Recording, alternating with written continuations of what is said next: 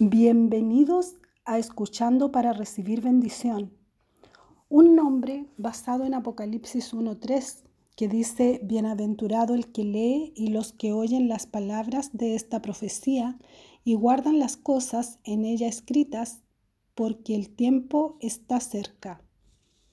Mi propósito es leer para ustedes la Biblia en episodios de capítulos o secciones para luego complementar con episodios de reflexiones y comentarios. Es mi deseo que reciban bendición al escuchar cada episodio. Compártanlo con familiares y amigos para que el Señor nos bendiga a todos.